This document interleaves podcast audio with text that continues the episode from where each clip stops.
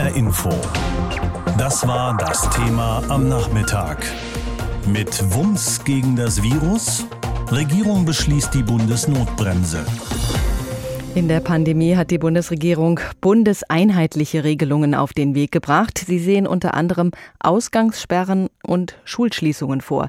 Diese sogenannte Bundesnotbremse soll bei bestimmten Inzidenzzahlen, zumeist bei über 100, in Kraft treten.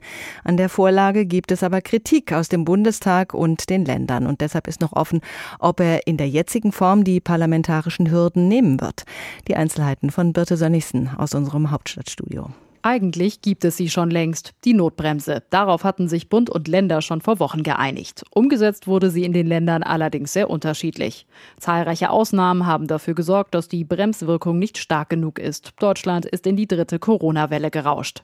Die Kanzlerin hatte angekündigt, sich das nicht länger ansehen zu wollen. Die bundeseinheitlich geltende Notbremse ist überfällig, denn auch wenn es schwerfällt, das auch heute wieder zu hören, die Lage ist ernst. Und weil die Lage weiter ernst ist, will die Kanzlerin nicht länger darauf bauen, dass die Länder die Beschlüsse freiwillig umsetzen. Ein Bundesgesetz soll die Notbremse jetzt verbindlich ziehen, ohne Ausnahmen. Das Kabinett hat eine Ergänzung des Infektionsschutzgesetzes auf den Weg gebracht. Diese Ergänzung heißt, auf den wichtigsten Nenner gebracht, wir setzen die Notbremse bundesweit um. Ein Gesetz, das vor allem vorsieht, was eigentlich längst beschlossen war. Ab einer 7-Tage-Inzidenz von mindestens 100 an drei aufeinanderfolgenden Tagen gibt es Einschränkungen für die betroffenen Kreise oder Städte.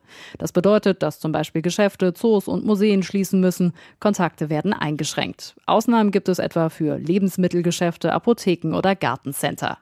Die Kanzlerin verweist auf die Notrufe der Intensivmediziner, die in den vergangenen Tagen immer wieder vor einer Überlastung gewarnt haben. Wenn wir warten würden, bis alle Intensivbetten belegt sind, dann wäre es zu spät. Das dürfen wir nicht zulassen. Und wir dürfen auch die Hilferufe der Intensivmediziner nicht überhören. Dabei helfen, die Zahlen zu senken und Krankenhäuser zu entlasten, sollen auch Ausgangsbeschränkungen. Sie sind umstritten. Menschen in den betroffenen Regionen sollen zwischen 21 und 5 Uhr nur in begründeten Ausnahmefällen draußen unterwegs sein dürfen.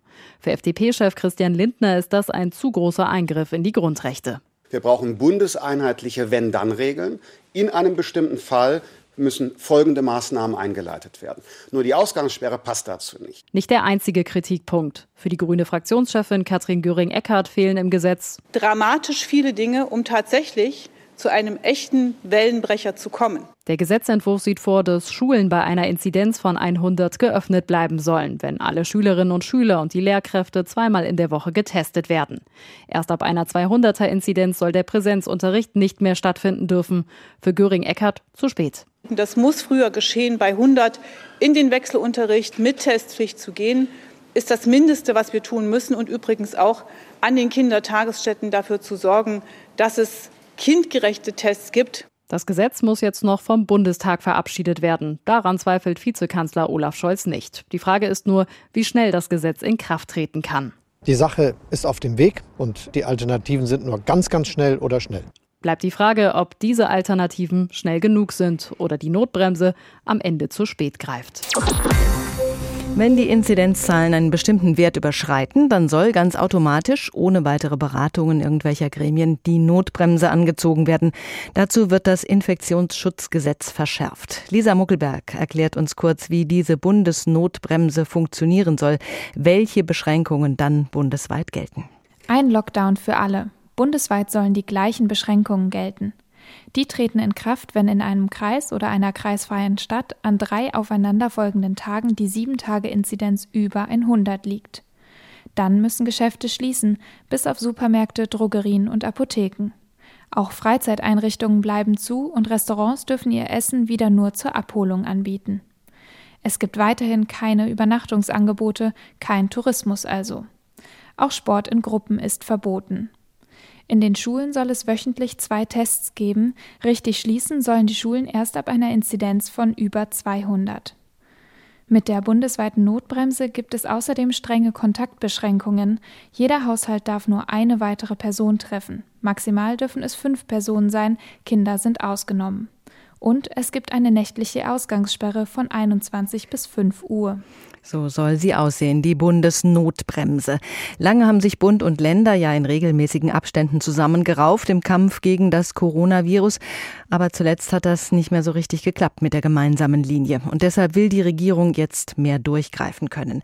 Mit einer Änderung des Infektionsschutzgesetzes, bei dem bei bestimmten Infektionszahlen bestimmte Corona-Maßnahmen greifen, wie wir gerade gehört haben.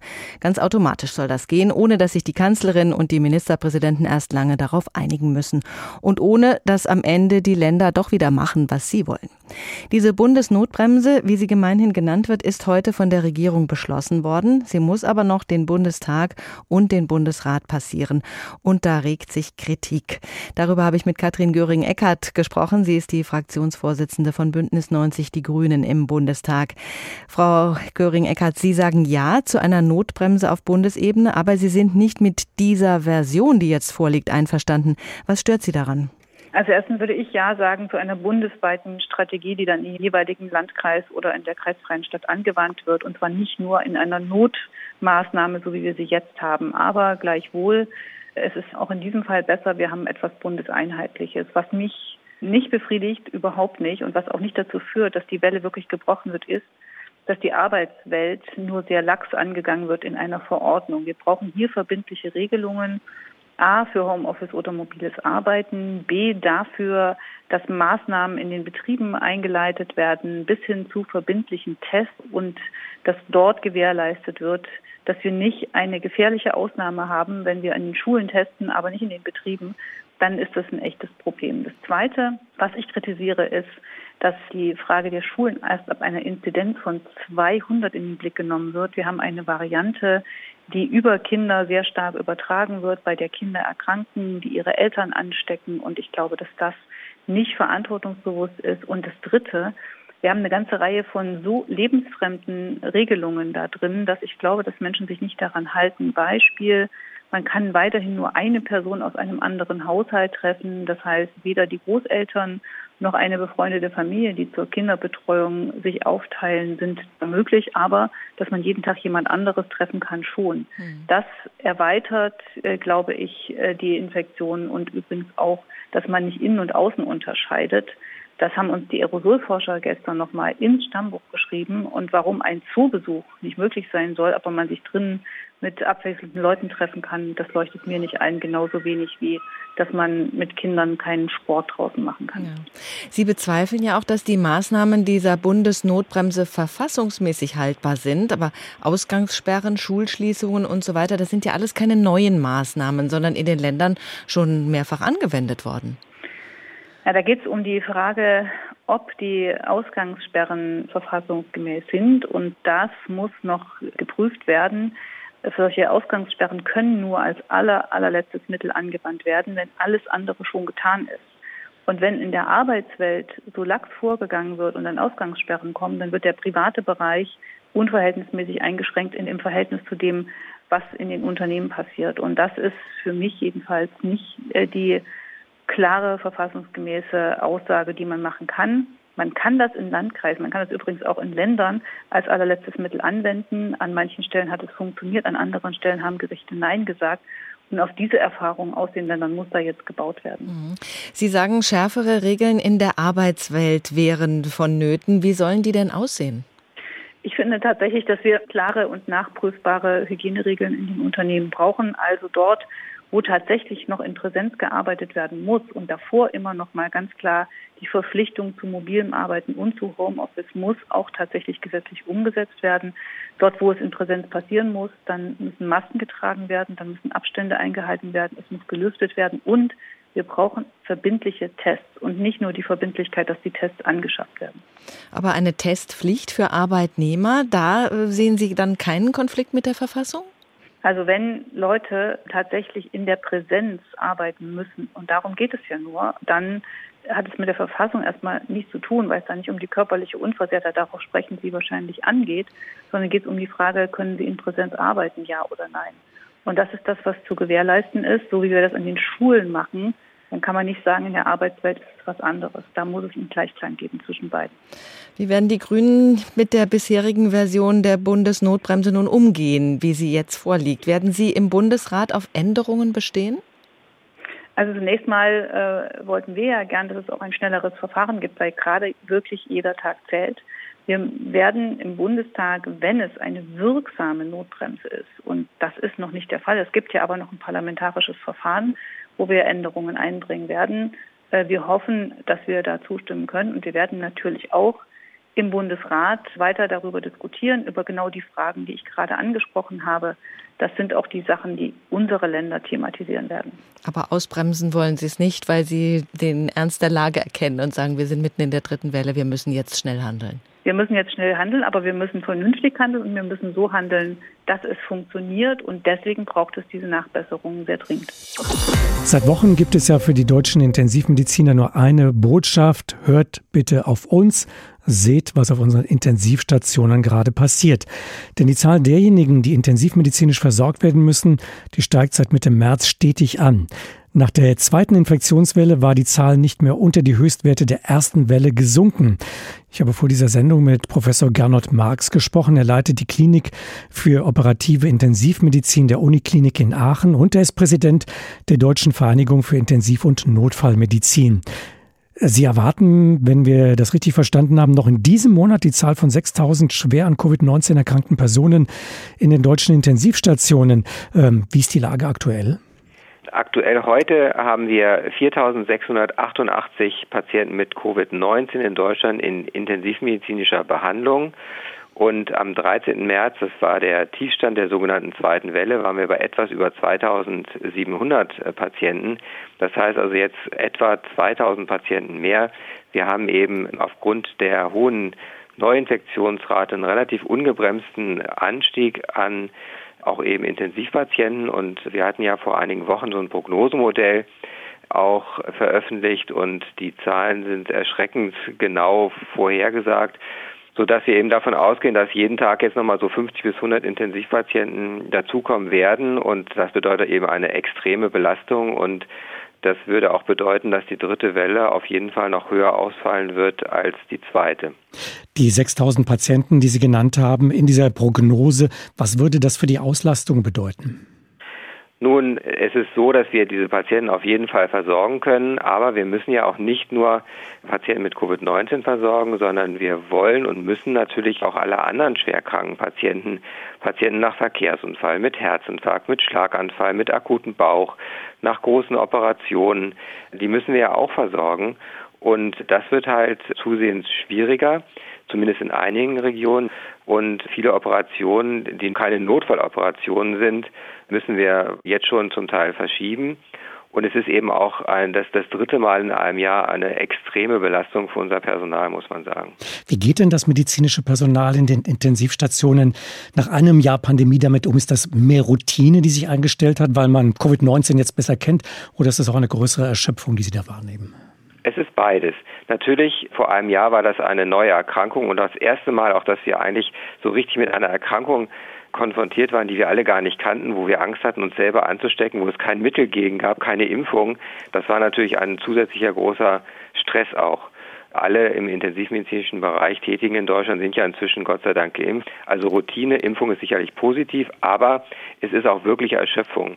Also ich mache das ja auch schon eine ganze Weile also über 20 Jahre jeden Tag Intensivmedizin, äh, dass sich Mitarbeiter nach einer Woche Urlaub krank melden, weil sie so erschöpft sind, das habe ich offen gestanden noch nie erlebt und das hat eben was mit dieser extremen äh, Belastung zu tun und eben auch dieser langen Belastung. Wir haben ja die Patienten im Schnitt 16 Tage, aber viele sechs Wochen, über zwei Monate in Betreuung. Und äh, das ist schon mit dieser Schutzkleidung über viele Stunden da die Patienten aufwendig zu betreuen. Das ist wirklich eine Belastung, die bisher unbekannt war, muss man sagen. Haben Sie bemerkt, dass sich auf der Seite der Patienten etwas verändert hat? Also sind das jetzt tatsächlich Jüngere, die Sie in die Intensivstation aufnehmen müssen? Es ist etwas schwierig. Ja, wir sehen jüngere Patienten, aber für eine wissenschaftliche, sozusagen robuste Aussage ist es noch zu früh. Aber der Eindruck ist schon in den letzten Tagen entstanden, dass wir mehr über 40-Jährige sehen statt über 60 und über 70-Jährige im Vergleich zur ersten und zweiten Welle. Sie hatten vorhin geschildert, dass in einigen Regionen äh, die Kapazitäten doch stärker ausgelastet sind als in anderen. Bedeutet das im Umkehrschluss, man kann notfalls auch Patienten in Gegenden verlegen, in denen Covid-19 nicht zu einem solchen Problem geworden ist? Ja, das ist eine Möglichkeit und diese Möglichkeit mussten wir ja auch schon über Weihnachten, Silvester äh, realisieren. Das ist gar nicht so, glaube ich, so ganz publik geworden, als wir gerade auch in den Bundesland Sachsen, Bundesland Thüringen sehr, sehr viele schwerkranke Patienten haben, sind die zum Teil auch schon in andere Bundesländer verlegt worden. Aber letztendlich wollen wir das natürlich, wenn es irgendwie geht, vermeiden, weil schwerkranke Patienten über viele Kilometer und eine lange Zeit zu transportieren, ist natürlich nicht optimal die Notbremse durch den Bund, die jetzt kommen soll.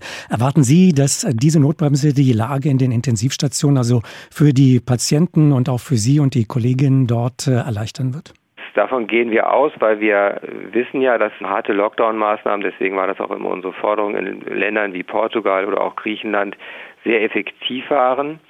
Und das ist wirklich ganz wichtig, dass eben diese Maßnahmen schnell jetzt beschlossen werden. Aber wenn das morgen beschlossen worden wird, dann braucht es immer noch 12, 14 Tage, bis Effekte zu sehen sind und bis sozusagen dieser Anstieg der Intensivpatienten dann sich umkehren kann. Also das heißt, wir müssen immer 14 Tage vorausdenken und deswegen auch immer unsere dringenden Mahnungen, auch wenn der Stand da noch nicht ganz so hoch war. Wie frustrierend ist das für Sie und andere Intensivmediziner, so lange ungehört zu bleiben mit den Warnungen?